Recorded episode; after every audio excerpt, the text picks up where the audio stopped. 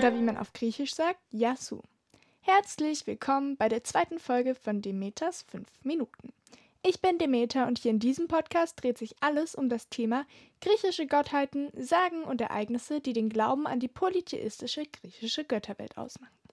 Ich möchte jetzt fünf Minuten lang verschiedene Geschichten anreißen, quer durch den Kosmos des griechischen Götterglaubens. Diesen Podcast mache ich, weil ich viel Spaß an diesem Thema habe und ich arbeite nicht auf wissenschaftlicher Basis.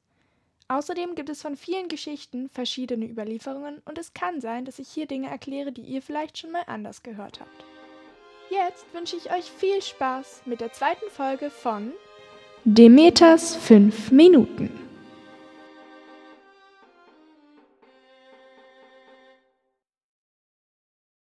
Heute soll es um die griechische Unterwelt gehen.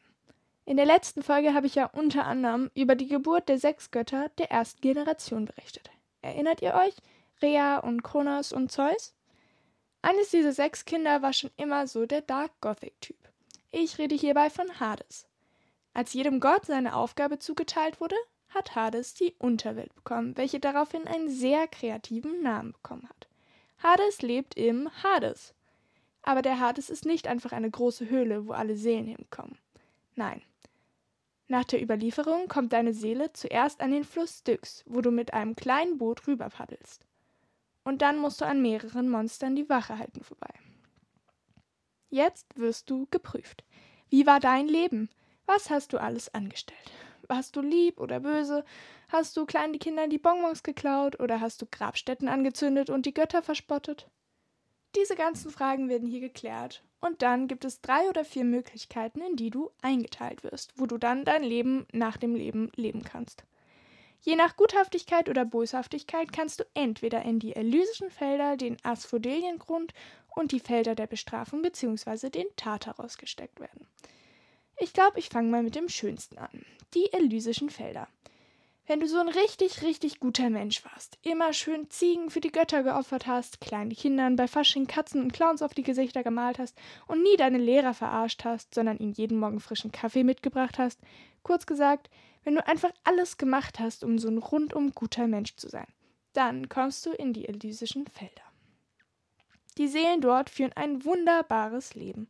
Große griechische Villen mit riesigen Gärten, Früchten immer reif und frisch, ein eigener Privatpool und kostenloses WLAN. Ein wahres Träumchen. In manchen Überlieferungen sind die Elysischen Felder übrigens einfach nur eine Insel, die vor dem Eingang des Hades liegt.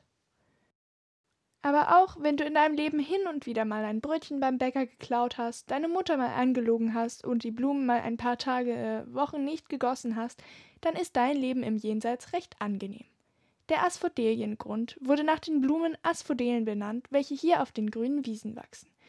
Der Luxus des Elysiums bleibt aus, aber dennoch lässt es sich hier äh, leben.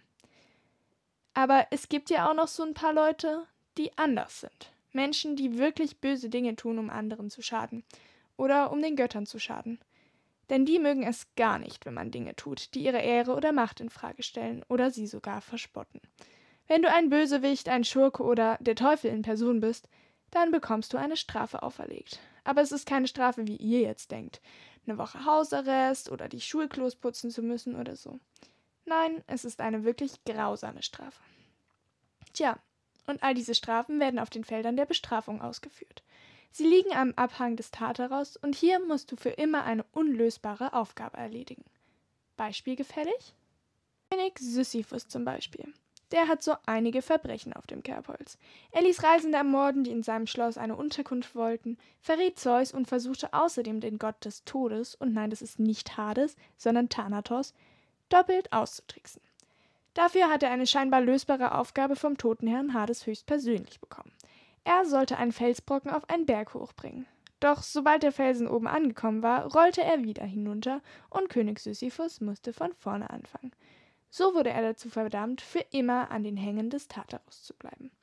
Aber es ging noch brutaler.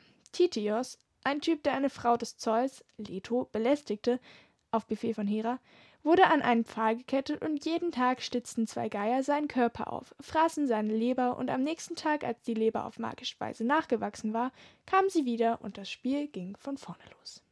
Aber es ging noch schlimmer, denn ich habe ja gesagt, es gibt vier Möglichkeiten.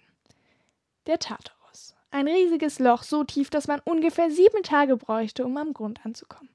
Hier hausen die mächtigsten, bösartigsten Kreaturen, die jemals die Welt beherrschten. Es ging ja in meiner letzten Folge schon um den Herrscher Kronos, welcher von seinen Kindern zerstückelt wurde und dann hier reingeworfen wurde.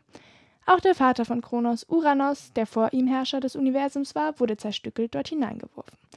Kurz gesagt, die übelsten, gemeinsten, mächtigsten und rachsüchtigsten Wesen der griechischen Mythologie fristen im Tartarus ihr Dasein als Körperteile Müsli. Als letztes wollt ihr bestimmt noch wissen, wo Hades lebt. Nein, nicht die Unterwelt, sondern ihr Herrscher, der Gott der Unterwelt. Er hat einen riesigen Palast in der Mitte der Unterwelt und dort lebt er mit seiner Frau Persephone, welche die Tochter der Göttin Demeter ist. Die nächste Frage bahnt sich an. Warum würde eine so wunderschöne Frau wie Persephone wohl mit einem Gothic-Gott zusammenleben wollen?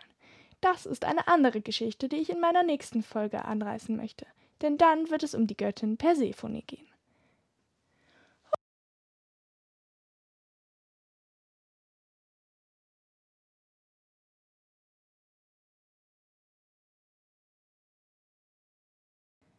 Und mal wieder habe ich mehr als fünf Minuten über die griechische Götterwelt gequatscht, aber mir hat es super viel Spaß gemacht und ich hoffe euch auch. Ich freue mich, wenn ihr das nächste Mal wieder dabei seid, wenn es wieder einmal heißt Demeters 5 Minuten.